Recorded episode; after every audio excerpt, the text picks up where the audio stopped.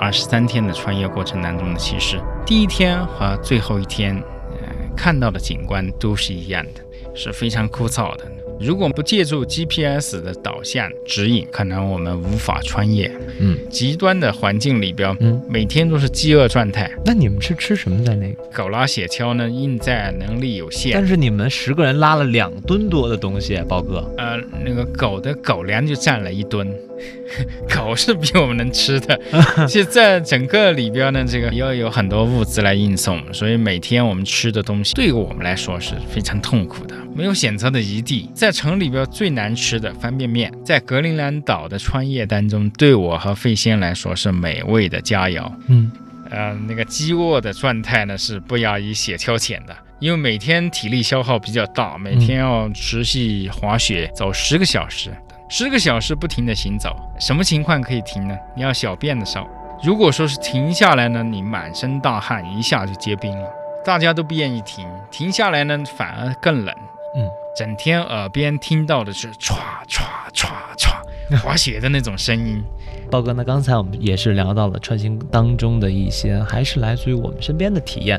那其实我觉得每一趟探险也好，旅行也好，可能我们的见闻也是非常的多的。那整个二十三天的穿行的过程当中，我不知道格陵兰岛的它的那些生灵给您带来的印象深刻吗？因为我想啊，那么我们穿行的这个季节呢，是它的极昼，嗯，大太阳在脑壳顶上顶着，太阳还是落到地平线下，嗯。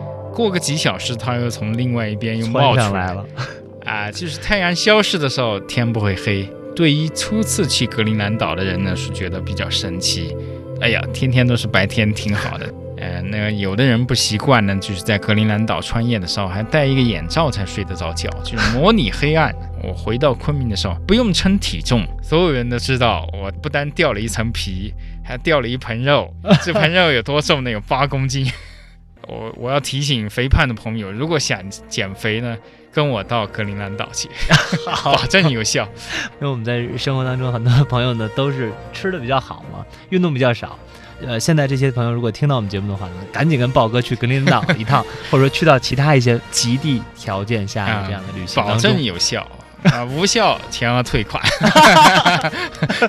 嗯，呃，豹哥，其实我觉得在格陵兰岛呢，除了就是刚才您讲述的这趟行程，就是我们在行程当中的见闻和一些我遇到的困难之外，那我想问，就是这个岛上有没有那些生灵？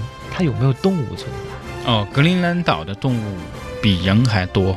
啊，可以说是格陵兰岛的生态是没有遭受到人为的破坏，嗯，而且这些破坏呢，对他们的影响也是微乎其微的，嗯，我们碰到的这个动物群落呢，主要是在穿越之前看到了很多传说中的格陵兰的这个稀有的动物，叫麝牛，麝牛，麝牛就是就像我们青藏高原的牦牛，但是品种不同，也是满身都是长毛，嗯。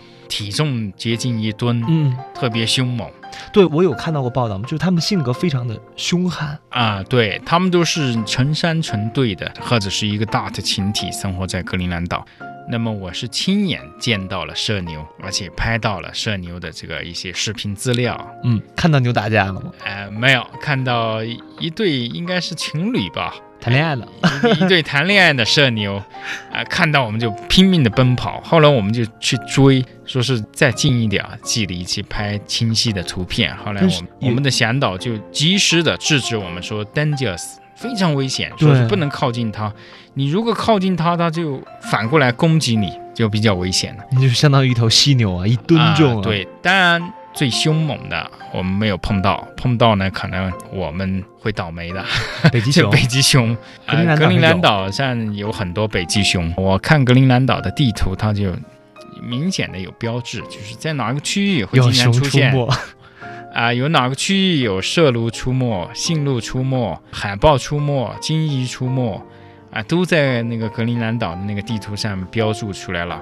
我和费鑫老师在格陵兰岛做地质考察的时候，都看到很多野生动物的脚印。嗯，一开始我们以为北极熊不会来到那个我们居住的那个城镇。后来我们有一天进到一个博物馆去看，博物馆就墙上就挂了一大张两米多长的一个北极熊的熊皮，一看介绍，一九九零年，一头北极熊闯入康格鲁苏瓦克，给人造成威胁，被迫射杀。那头熊也是那个挺倒霉的，就误入这个这个康古鲁苏瓦克这个人居住的领地呢，最后只剩下一张皮。挂在这个墙上留作纪念啊。那如果它不闯入人居住的地方，它那么也是自由自在的生活在基地。那通过您的这个描述，我们也感受到了格陵兰岛人他跟这些自然的生灵也是和谐的在相处。当地的因纽特人，他们的唯一生存的这个手段就是猎杀海豹、猎杀北极熊。我们今天所有动物保护的人士呢，都觉得不可思议，但是。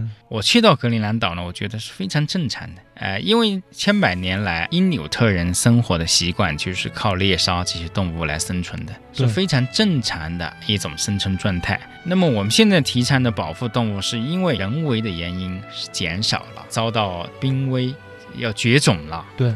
那么在格陵兰岛呢，我没有听到说是北极熊被猎杀的，已经快没有了，而且是非常多的。嗯。啊，海豹也是多的，要不完，就有点头疼了啊。就是属于是他们生存的一个正常的一个生存方式。嗯，在格陵兰岛呢，我还访问过一对因纽特人的老夫妇，我跟他们聊天，他就非常自豪地告诉我，他捕杀过多少头鲸鱼，猎杀过多少只海豹，打死过多少只北极熊。嗯，对他来说是属于他生存的必需品。嗯，是非常正常的。嗯。他们并没有因为它的猎杀数量减少，影响到生态的不平衡。生活在格陵兰岛的动物的这个种群和数量呢，远远多于当地人口的数量，所以它这个生态关系是平衡的。嗯，那您在整趟穿越的过程当中，有没有看到这种活的动物？我记得在穿行到第十二天的时候，到十五天的时候，连续两天看到在冰雪上有候鸟群，那种成千上万只的候鸟，可能这些候鸟也是跟我们一样，也是在穿行格陵兰岛。哦，那么这个候鸟呢，就是紧贴这个雪面在飞行，而且飞一段呢又停下来休息。这些候鸟呢，这个也是那个非常艰难的，它要飞行近六百公里的这个距离呢，中途是没有任何食品补给的。嗯，不像我们，我们的食品在狗拉雪橇上，对，有两吨，一吨狗粮，一吨我们吃的 几百公斤，还有那个其他这个，我们可能每天我们还可以那个烧水做饭，还可以吃到这个一些食品。我们看到候鸟穿越的时候呢，其实对我们心中有一种震撼。就是这种震撼呢，就觉得所有生命其实都是有目标的，嗯，就我们人有自己的生活的目标，我们需求的目标，我们理想的目标。它之所以能够震撼所有的人，就是候鸟从南到北，从温暖的到寒冷的，它每年周而复始，不断的从寒冷的地方持续追着这个温暖的季节来飞行，对，追着太阳，追逐太阳就是它的一个生存的目标。对于我们来说呢，我们看到候鸟也在跟我们穿行，而且我们的心里呢，其实也乘上飞翔的翅膀，所以那天对我来说是最美的景观，是看到飞翔的候鸟。